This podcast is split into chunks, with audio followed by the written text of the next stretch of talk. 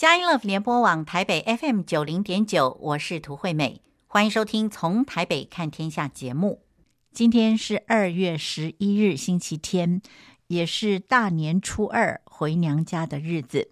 啊、不论您是跟啊、朋友们相聚，或者是小组聚会，啊、呃，甚至于就是回娘家，大家相聚呢，都要有一颗喜乐的心，能够和睦的相处。那么，在今年呢，惠美要祝福您，就是上帝能够照着运行在我们心里的大力，充充足足的成就一切，超过我们所求所想的。那么，在今天从台北看天下的节目之中呢，我们接续上一个星期天为您邀请到的这一位特别来宾是黄国瑞牧师。那么，黄国瑞牧师呢，他目前呢是时间永续基金会 （ESG Time Banking Foundation） 的发起人，还有呢，他是信望爱基金会领航人生副主任。另外呢，他也是互创智慧社会企业董事长。这个互创智慧的“慧”呢，是汇率的“汇”啊。还有呢，他也是加州伯克莱大学商学院 Garwood Center 的资深顾问。那么黄牧师呢，曾经是牧主先锋教会的牧者。那么我们今天邀请到黄牧师来到节目之中呢，原来是要跟他请教，呃，什么叫做时间银行啊？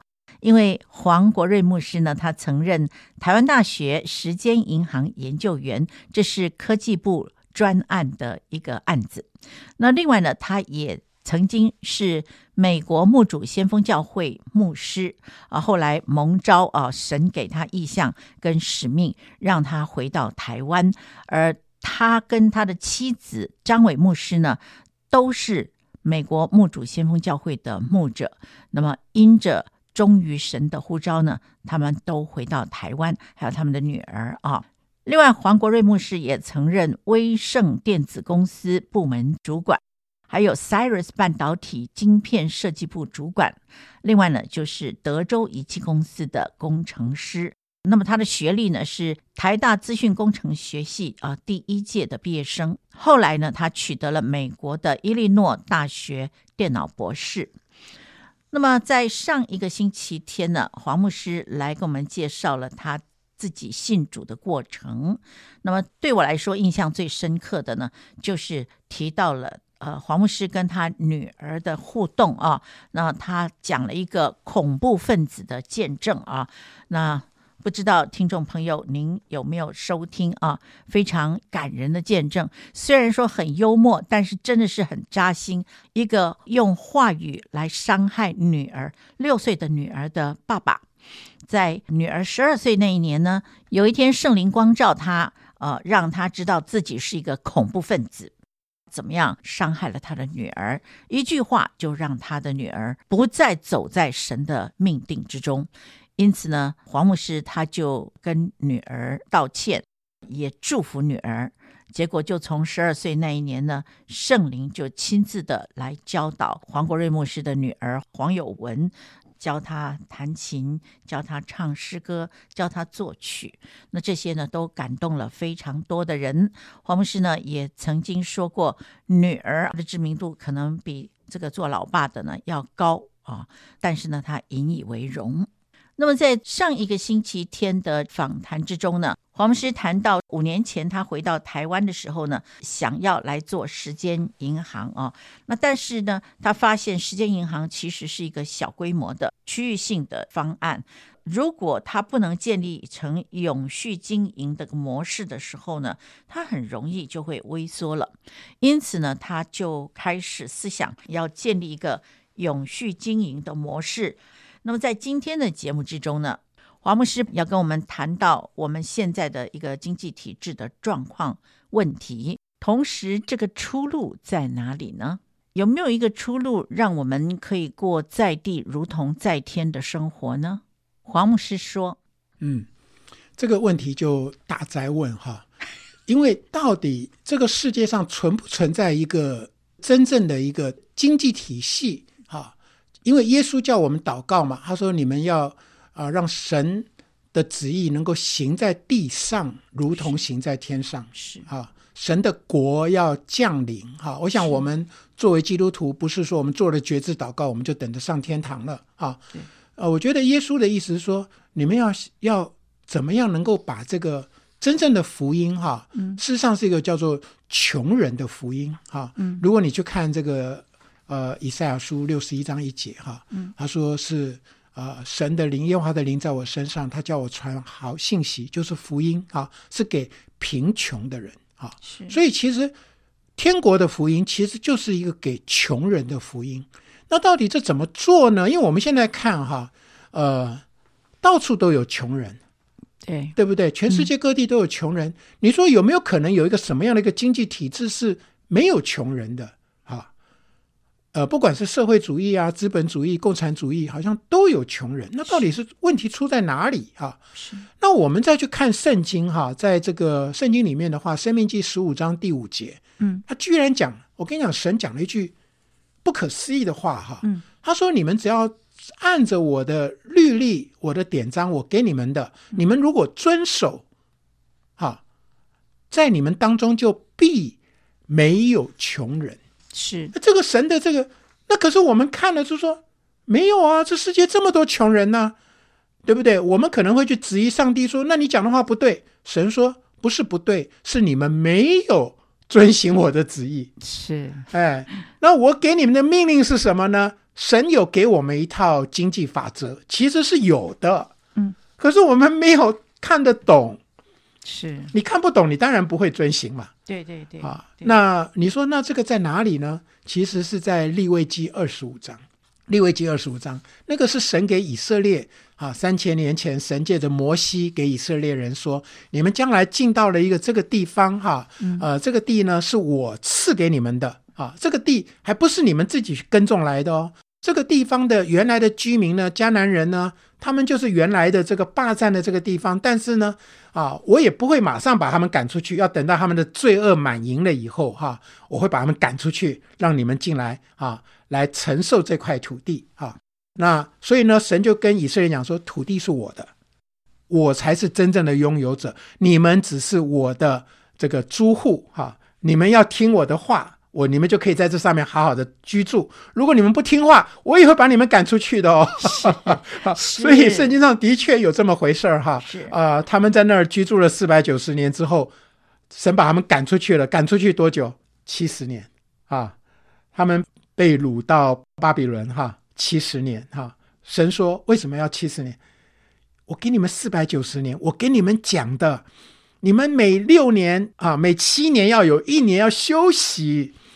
你们要休息，土地也要休息，田间的野兽哈，还有你们的牛啊、羊啊，都要休息。你们都不听我的话啊，所以我就把你们赶出去了啊。是，所以你知道神的这个经济法则很特别，他要让人要休息，你们要休息，因为你们要知道我是神。是这个休息这个概念啊，我跟你讲，在在巴比伦的经济体制底下哈。其实巴比伦它是一个奴隶的一个经济体制，所以它其实它不会要让你休息的。我们今天会有六天会休息一天，现在台湾还有双休哈等等哈，这些东西是要用立法的方式。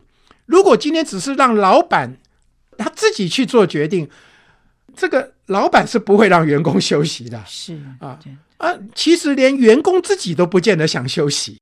为什么？我我多做啊，我多做我多赚啊，对不对？对对还可以啊，加班费还可以拿双倍哎！好，我顺便提一下，我自己那个时候在在 Cyrix 在半导体公司上班的时候，我们的股东哈，嗯，开会他们就说让他们呢做加倍的工作，那怎么做呢？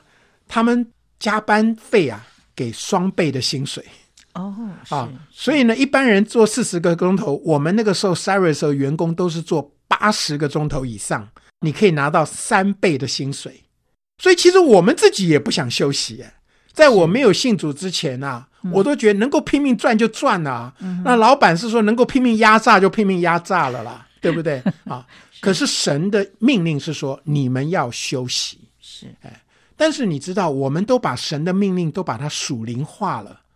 我我们没有真的去遵行神的命令，所以当神说土地七年一定要有一年要休息，五十年还要再休息，哈，而且呢，神的命令很特别，除了这个土地要休耕之外，哈，因为事实上后来那个农业学家也发现，土地休耕啊是好的，会让土壤里面很多的自然的这些细菌啊啊这些呃都可以。更多的那个养分哈会回来，不然的话，你一直做一直做，这土地真的就贫瘠了，你就只好一直去加化肥哈，然后这个农药啊，事实上是破坏这个土地的。好，那这个还是第一个命令，在利未记二十五章里面还讲到说，你不可以向弟兄收利息。哎，那单单这句话，现在我们也没有在遵守啊。对，我们觉得借钱还钱。然后加利息，我们都觉得是理所当然的，对不对？因为好像我们从出生，我们就活在这个世界里面啊，没有一家银行会跟你讲说啊，不收你利息的。那还有更离谱的了，我们说啊，圣经里面讲说，如果弟兄跟你借钱啊，欠你的债，如果七年之后他还不了你的债，你的债就给他免了。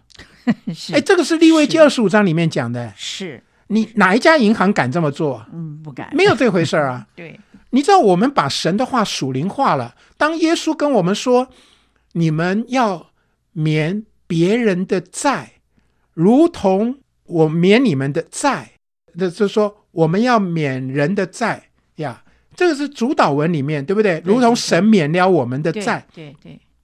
可是我们就会跟哦，我们旁边弟兄说：“哎，弟兄啊，呃，我可以原谅你哈，呃，你怎么样？可是呢，钱你要还啊，利息也要还啊。嗯哼，呃，你知道这个，我们没有真正的去理解神的心意。是的，我们好像都说的天经地义，欠债呢还钱，而且要算利息。那圣经的教导又是如何呢？”那么现在，让我们先休息一下，在音乐过后呢，我们继续来收听黄国瑞牧师的分享。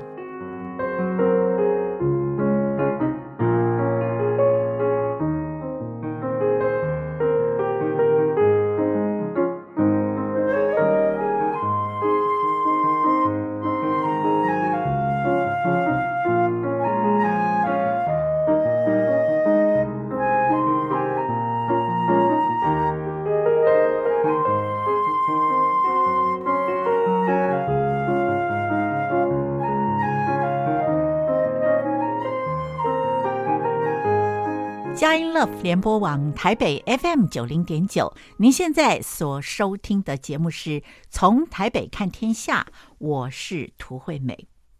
今天我们邀请到这位特别来宾是黄国瑞牧师，他是时间永续基金会 ESG Time Banking Foundation 的发起人，也是希望爱基金会领航人生的副主任，还有呢，他是互创智慧社会企业的董事长。另外呢，他也是加州伯克莱大学商学院 Garwood Center 的资深顾问。那么今天呢，黄牧师来跟我们谈一个蛮重要的一个问题呢，是从时间银行来出发的哦。那么刚才他已经提到了，就是说圣经上在利未记二十五章谈到，我们如果说弟兄向我们借钱的时候呢，我们不可以呃向他取利息。啊，这是在利未记二十五章三十六、三十七节两节的经文里面啊宣告的啊，神所宣告的啊，你不可向他取利，也不可向他多要，只要敬畏你的上帝，使你的弟兄与你同住。你借钱给他，不可向他取利；借粮给他，也不可向他多要。那么我们知道，可能我们会在教会里面，万一我们有弟兄穷困的时候呢，可能我们可以做得到，就是说借钱给他，不向他取利。但是我们知道，在这个世界的体系之中呢，呃，几乎不太可能是，呃，我们借钱给人的时候是不向人呃收利息的啊。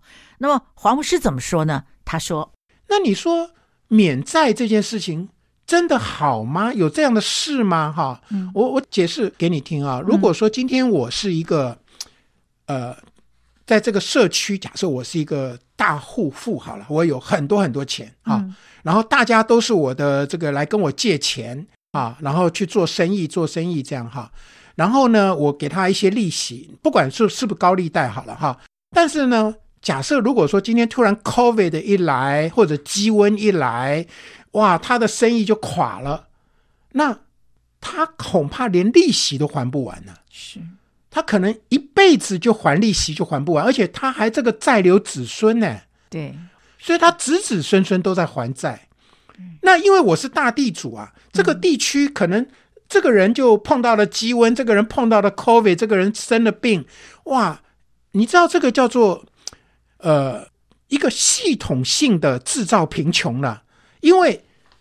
所有的钱都到我，他们都是付我利息，他们都被利息绑住了，他们都被债绑住了，然后一个一个都变成我的奴隶了啦。是，虽然我没有称他们为奴隶，可是我叫做债主啊，我是债权人呐、啊，他们就欠我的债了，你懂吗？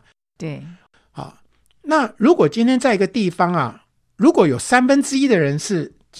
我借他们钱，好像哎，我是个好人嘛，我借钱给你，给你啊去创业嘛。可是我不能免你的债。那你知道，如果假设这个地方有三分之一的人是这样欠我的债而成为我的奴隶的话，哈，你觉得这个地方的经济发展好还是不好？这些人他们的努力哈，都不是为他们自己的，对，他们的工作的那个态度啊，就变成只是还债了。你知道他们没有自己的创意了。他一生当中只要有一次跌倒、一次失误，他就爬不起来了。对，啊，哎，但是如果今天我能够用神的律例是说，好，七年了，你的生意没有做成功，我免你的债，我也不收你的利息，你重新开始。首先，他会不会感恩我？会，他会感恩我。第二个，他的工作会不会更努力？他过去的失败是不是成为他成功的将来成功的一个本钱？对，就是说人就是从失败当中去学习经验嘛。他有失败过，他下次做他就会做得更好，对不对？对呀，所以当我能够释放这些人不再做奴隶的时候，他们就是自由的人的时候，这整个地区的经济都反而更好了。对。而且我还结交更多的朋友，对不对？我都是他们的恩人了嘛。嗯，啊，哎，那事实上，圣经里面耶稣也讲嘛，他说有一个这个管财的人嘛，对不对？然后耶那个主人要辞他的工了，他就去跟大家就去，哎，老板欠你多少？来给你折半，还了还了，有没有？结果耶稣居然称赞这个人呢。对。我们说哇，如果这个人在银行做事的话，大概会被 fire 掉了，对不对？因为巴比伦的体系是不接受这种免债的概念的。是，可是，在神国经济里面是要免除债务的。是呀，所以就简单讲这几样哈，就让你了解，就是说这个天国经济是按着圣经利未记二十五章所设计出来的，然后。我们以为说这个那天国经济是只有在以色列当时三千年前可以做吗？啊，那今天有可能还可以这样子做吗？我们现在已经没有土地了呀，啊，可是你要了解一件事哈，因为现在的科技的关系哈，嗯，呃，我们现在可以拥有虚拟土地，啊，哦，那这个虚拟土地的概念啊，哎，这个你像现在这个脸呃脸书啊，现在改名叫 Meta，嗯。Meta 他们就创立了一个叫做 Meta World，哈，嗯，哎，那在 Meta World 里面呢、啊，他是有在卖土地的耶，是哈，他在卖这个虚拟土地，而且那个土地不比这个现在真正的土地便宜耶，哇，很贵的。为什么？因为这个是一个人类一个新的一种生活方式，我们现在已经开始。有实体的，有虚拟的经济。实体经济跟虚拟经济现在是两个是并行的，啊，所以你今天在很多的像中国大陆啊，他们很多的钱，他们已经不用实体的钱了嘛，对不对？他不管是支付宝啊、微信支付啊、哈等等，其实那个都是一种呃虚拟的一个经济体制了嘛。对，好，所以呢，其实我如果今天要讲说，我要给你一个虚拟的土地呀、啊。你也不要太惊讶了。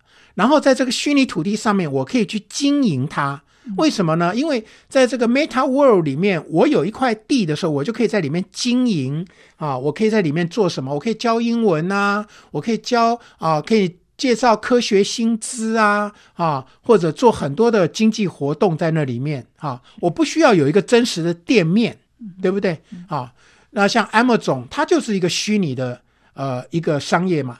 他没有自己 Amazon 的真正的店面嘛？其实现在很多全世界的这些经济活动，哈，像 Uber 啊，Uber 这么大的一个平台，它自己没有一辆车哎，啊，像 Airbnb，它是全世界最大的这个呃民宿的这样的一个系统，它自己没有在经营民宿啊，所以这个整个的经济都已经从这个实体变成虚拟的，这个虚拟的经济将来是会远大过实体经济的。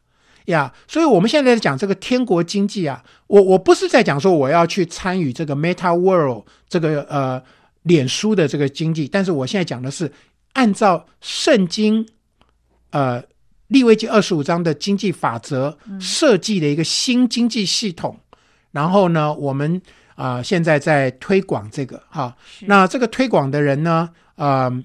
这个作者这本书啊、呃，就是《经济觉醒》的作者叫做 Scott Nelson 啊。嗯、那我是去年啊、呃、去参加一个美国的特会啊，就跟他认识的。嗯、那在特会当中，我也就认识了这个 Ed Silvoso 啊，他是一个阿根廷复兴的一个复兴家。嗯、然后参与的还有一位叫 Bill Johnson 啊，是他是伯特利教会的主任牧师。嗯、那么现在这个。啊、天国经济哈，这个经济觉醒这个概念，现在呃，在伯特利教会他们已经完全的拥抱，所以他们现在跟伯特利教会的神学生讲，他们将来毕业出去，不再只是传讲天国文化，他们也要开始传讲天国经济，哈，不是只是传讲哦，而且要推广，啊，我们现在在做一个平台。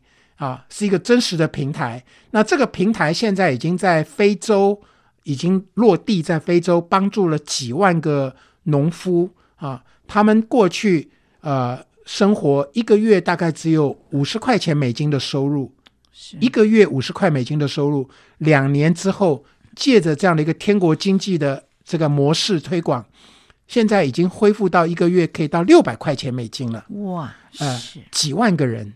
好，那我我现在在台湾呢，我就会把这个天国经济的这个模式平台，哈，嗯，它这个呃经济叫做 Sweet Economy，好，我把它翻译叫做美善经济，嗯呀，那我现在这边台湾有一群团队，哈，呃，包括呃这个胡彦明老师，哈，哦、是。他是在这个叫做喜年对对啊经济基金会啊，那这个后面支持的是陈定川董事长、哦、啊，永光化学，那他们都很赞同哈，那也很希望更多了解，所以我现在在找了一个团队，我们在翻译这本书啊、哦、啊，这本书呢叫做 Economic Awakening 哈，英文版的话可以在 Amazon 可以呃就是 Kindle。啊，可以买得到。是啊，这本书啊，你如果英文好的话，哈，你可以看哈。但这本书呢，有六百页。好，那个惠美，我给你的是只有前面四章的中文翻译嘛，哈。对。哎，但他这本书总共有一百二十六章。哇。但是呢。因为这个其实有点像什么？孙中山那个时候不是要推翻满清吗？嗯，他不是说我只把你推翻掉了，他必须要做一个建国的动作。对，所以他写了一个建国大纲。嗯嗯，你知道？那我现在在看这个 Economic Awakening 啊，我感觉啊，真的就是神就是下载这个 download 的这个书，这个叫做。建国大纲哈 啊，让这个 Scott Nelson 呢、啊、把它写下来，嗯、然后这个 Bill Johnson 他们看见了，他们非常惊讶，嗯呀，那我看了我也是非常惊讶。那么黄国瑞牧师所惊讶的这一个体系呢，是刚才他提到的天国经济模式的一个平台。那么在非洲呢，已经帮助了好几万个农夫，具体的来改善了他们的生活，呃。黄国瑞牧师说：“这一个叫做 ‘Sweet Economy’ 美善经济的一个建构呢，让他非常的惊讶，对不对？那我相信呢，那么我们知道，从利未记二十五章的经济法则能够设计出这样子一个新的一个经济系统的话，那么我们也一样的会非常的惊讶啊。那么现在呢，我们就在这里休息一下，在音乐过后呢，我们继续来听黄国瑞牧师进一步的分享。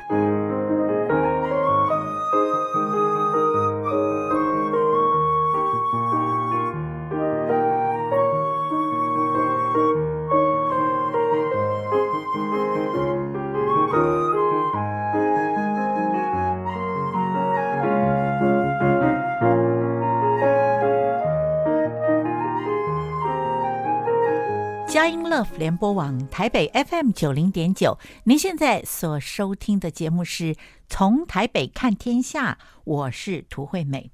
今天邀请到节目中这位特别来宾是黄国瑞牧师。那么黄牧师呢，他是时间永续基金会 ESG Time Banking Foundation 发起人，他也是信望爱基金会领航人生副主任。那还有呢，他是互创智慧社会企业董事长，以及加州伯克莱大学商学院 Garwood Center 的资深顾问啊。那么黄牧师正在跟我们分享的主题呢是天国经济。那么黄牧师呢，在接下来这一段专访之中呢，他要跟我们谈到要如何透过这个高科技的整合呢，来推动天国经济啊。黄牧师说，我就了解到，就是说。其实这几年，神预备我推动时间银行，因为我做时间银行的时候要接触的东西很多哈，嗯，尤其现在高科技，因为我本身是台大职工第一届的，是，那我又是美国伊利诺大学的电脑博士哈，嗯，所以我对这个科技方面一点都不陌生，而且我那几年呃，过去二十年我是在呃，在牧主先锋教会是在戏谷。所以我的会众里面哈，有脸书的，有 Apple Computer 的，有 Google 的工程师等等。所以我对于科技灯我一直都在跟进的。所以去年我也去呃高雄科技大学去演讲，我跟他们年轻学生讲，现在你们就记得五个字母哈，叫 A B C D E。是 A 呢就是 AI 人工智慧啊，B 呢就是区块链啊啊虚拟货币啊。那 C 就是云端 Cloud 啊、嗯、，D 呢就是 Big Data 大数据啊，E 呢就是 E-commerce 啊，就是商业平台啊。那我们要利用这个高科技，把它整合起来，嗯啊，来推动这个天国经济。是啊，科技不是它本身是中性的，嗯，是人啊，我们人因为我们人的败坏哈、啊。当我们看到一个新的科技出来的时候，我们就很容易去想说，怎么样用这个科技来掠夺啊，来来赚钱哈。哎、就像说这个去年的这个电影叫做啊《奥本海默》电影嘛哈，就讲到这个核子能、核子弹啊，人第一个想到怎么来做武器啊。那现在 AI 一出来啊，大家就用 AI 啊，怎么做诈骗？是，所以这些其实都是呃，因为人的败坏。但是当我们有这个呃天国经济降临的时候，哈，我们可以利用这些高科技来让这个社会变得更平和，然后啊拿掉所有一切的剥削，哎，是这样，嗯，是的，这真的是一个美好的愿景，让死气沉沉的社会注入一股清流。那我们知道，就是在这个呃经济觉醒的这本书里面，他有浓缩提到这个。圣经的计划啊，以消除长期系统性的贫困方式来释放祝福。那么刚才牧师就引用这个《生命记》第十五章第五节提到，在豁免年的时候，我们要把这个邻舍跟弟兄的这些债务都免除了啊。那我们就想，就刚刚牧师您提到这个利未记二十五章啊，这个部分。那我们的问题就是说，牧师，其实这些利未记不是都是给犹太人的吗？那我们外邦人也适用吗？我们在读利未记的时候，常常都在想说，哦，那是犹太人的，跟我不相干，所以我们都没有认真的去读它。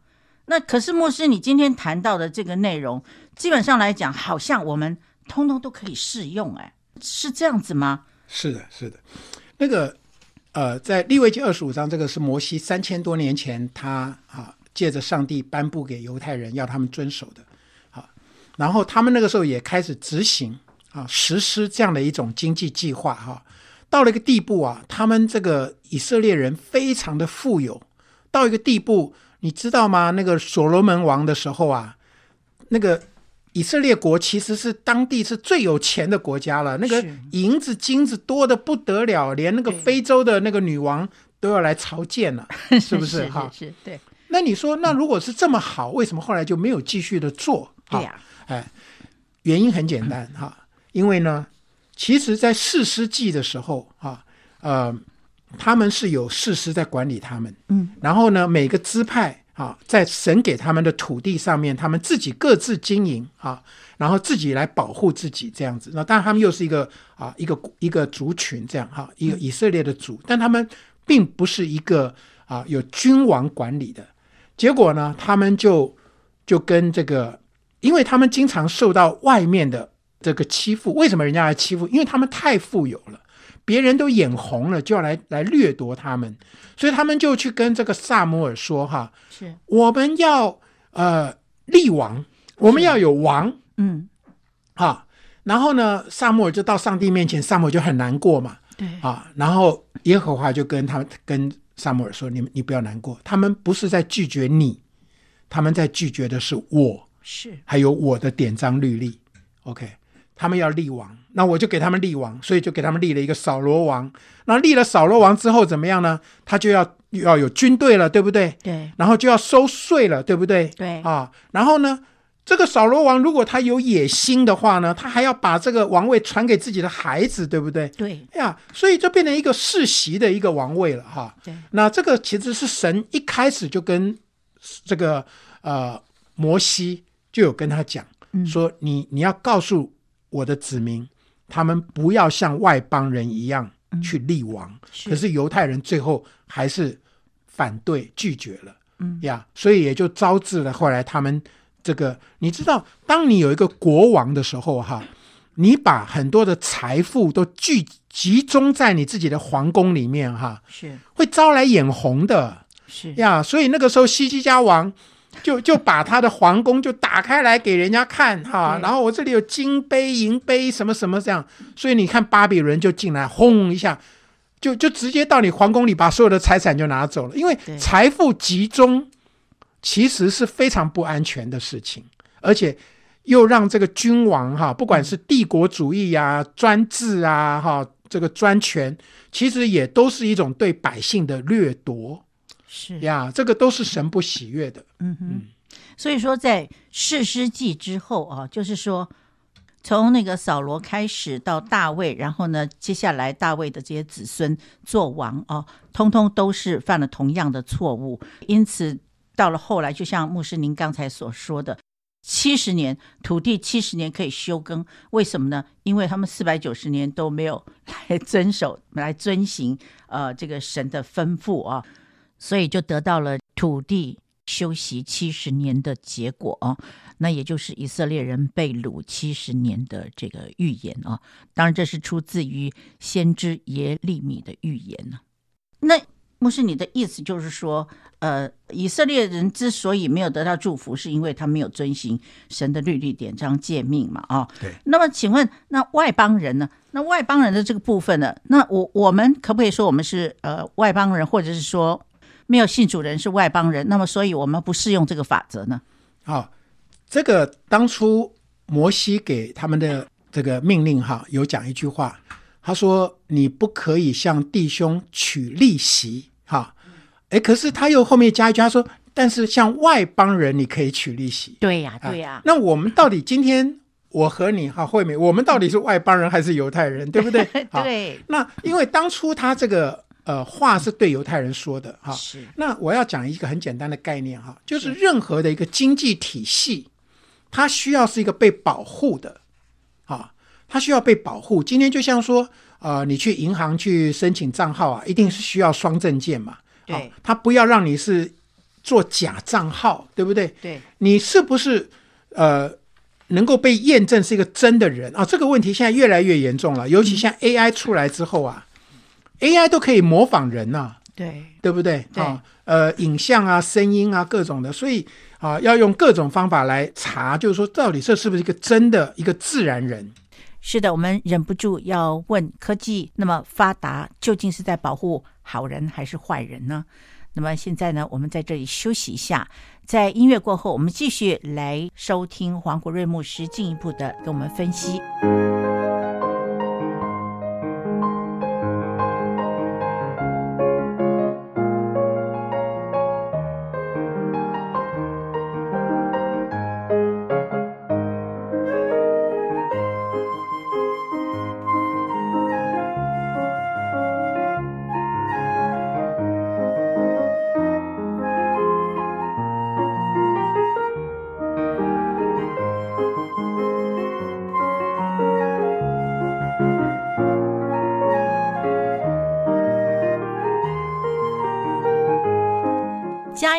联播网台北 FM 九零点九，您现在所收听的节目是从台北看天下，我是涂惠美。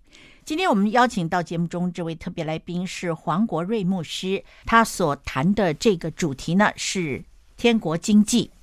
那么黄牧师他是时间永续基金会 ESG Time Banking Foundation 的发起人，他是信望爱基金会领航人生副主任，是互创智慧社会企业董事长，也是加州伯克莱大学商学院 Gawit Center 的。资深顾问啊，那么呃，黄牧师在谈到天国经济的时候呢，有一个问题是立位记呢二十五章，它到底适不适用于外邦人啊？那谁又是外邦人呢？黄牧师说，当圣经里面在这个立位记里面讲到这个弟兄的时候，他其实讲的是说你是属于在这个经济体制里面的人啊，所以你就算你是外邦人，但是你今天你加入了这个里面，你就被称为是家里的人。啊，所以我，我们照理讲，我们不会跟自己的弟兄来取利息。那我们今天三千年之后到了现在这个时代呢？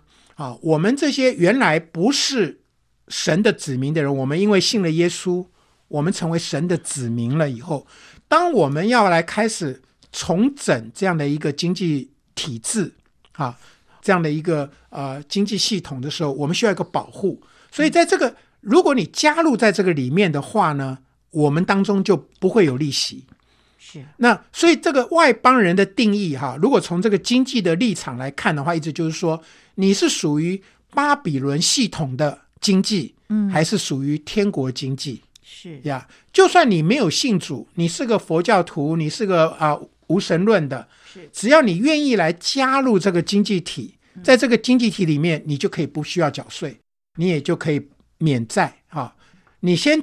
参与进来，然后你就会看到说：“哇，怎么会有这么好的经济体制？嗯啊，我的生活可以被照顾，我的老人可以被照顾，孤儿寡母可以被照顾。对对。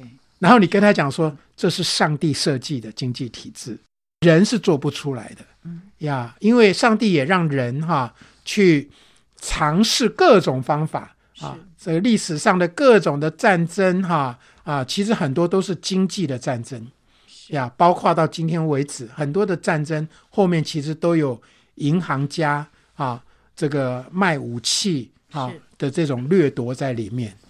是，所以说牧师您所说的，呃，我所听懂的，那就是说，根据利未记二十五章，那么。我们在那个经济体系之下，如果说我们不是犹太人的话，那么起码我们是邻舍，所以也是适用的。那么在今天来说呢，呃，如果我们是在同一个经济体系之下，天国经济啊，那我们就一样可以适用这样的法则，以至于我们可以享受在那个豁免年的时候都可以免除啊、这个弟兄之间不收利息等等这些法则，是吧？嗯。那所以说，我们也是一样，我们可以在这个天国文化或天国经济里面呢，我们可以享受呃神所设计的这样美好哦。那怪不得牧师您刚才提到说神是何等的良善啊。嗯。那我我我记得 牧师您也提到了，就是呃，或者是说在《经济觉醒》这本书里面提到说，圣经还有个计划啊，就是说。创造一个屏障啊，保护人们可以免受那些企业毁灭他们的人的这种伤害啊。这个屏障哦，牧师，你要不要跟我们解释一下？我相信这也是在呃圣经旧约里面就存在的，是不是？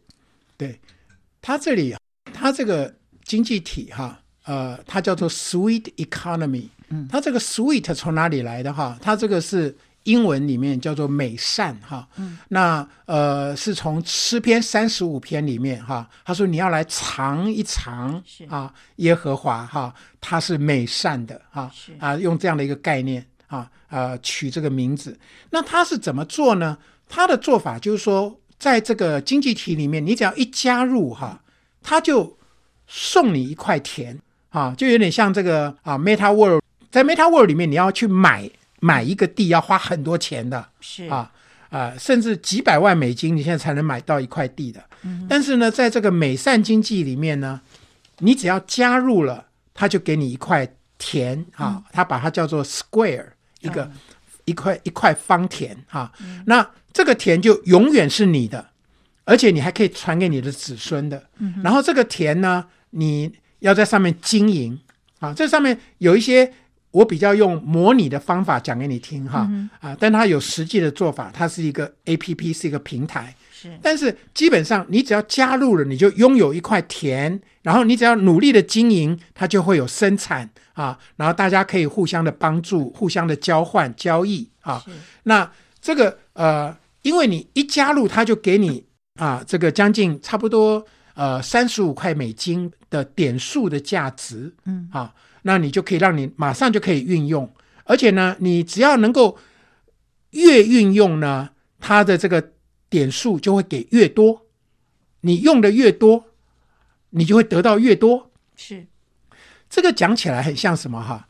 很像这个，如果你有坐飞机啊，嗯、你有买这个航空点数、里程点数有没有？啊，那我们过去是你要买飞机票。